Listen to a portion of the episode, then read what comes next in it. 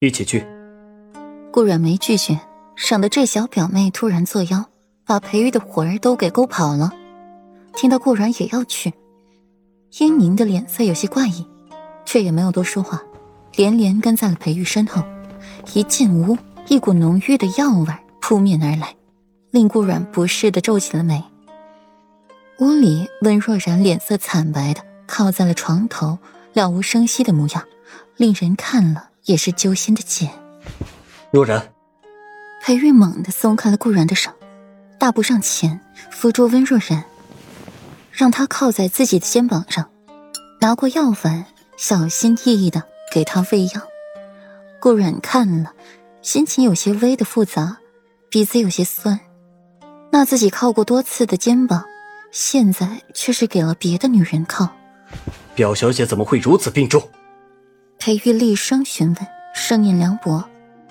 英宁拿过了药碗，看一眼顾然，小心翼翼道：“回禀世子爷，昨日安嬷嬷冒犯了世子妃，表小姐知道后，重重责罚了安嬷嬷一次。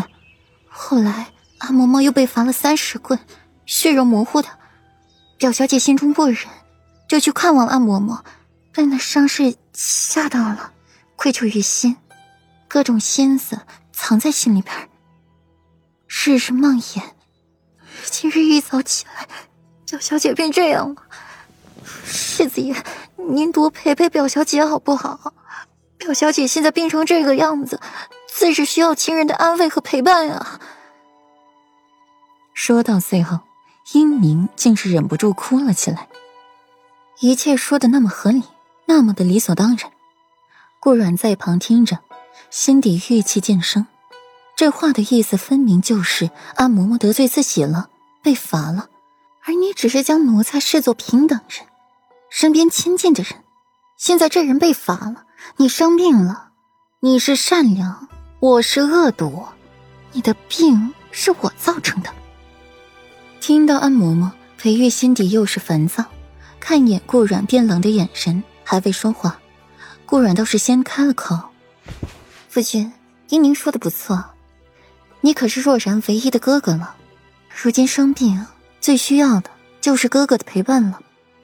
今天你好好照顾若然，太师府，妾身一个人回去就可以了。说完，转身就走。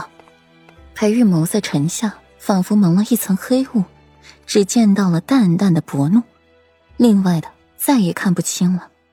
从兰院出来，顾然冷哼一声：“走，去太师府。”雍容华贵的马车停下，顾阮从马车里出来，看到恢宏大气的正门，勾唇一笑。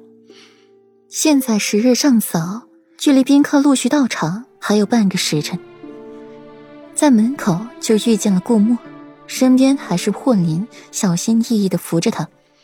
见状，顾阮面容含笑，朝顾墨走去。哟，五妹妹，没吓着顾墨。倒是把霍林吓得不轻，看得顾软，连连往后退，一脸的惊恐之色。五妹妹，我这五妹夫这是怎么了？顾软挑眉，心中诧异，温情勾唇一笑，他可是很清楚了，移动脚步上前一步，又是把霍林吓得不轻，险些从台阶摔下去。这个呀。就叫做一朝被蛇咬，十年怕井绳。顾墨冷哼一声，想起那日的情景，他就想和你。那个世子妃，裴世子呢？他没来吗？霍林在顾墨身后，往顾阮的身后看，没见到裴玉，心底松了一口气。御花园那件事过了，难免裴玉不会秋后算账，那自己可就死惨了。他今日有事处理事情去了，所以没来。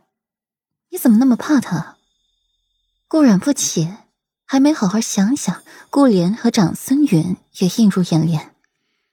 顾然挑眉，出门都有夫君陪，而自己的夫君却在陪别的女人，这叫什么事？长孙太子，顾墨怀有身孕不便，只是轻轻颔首，意思一下。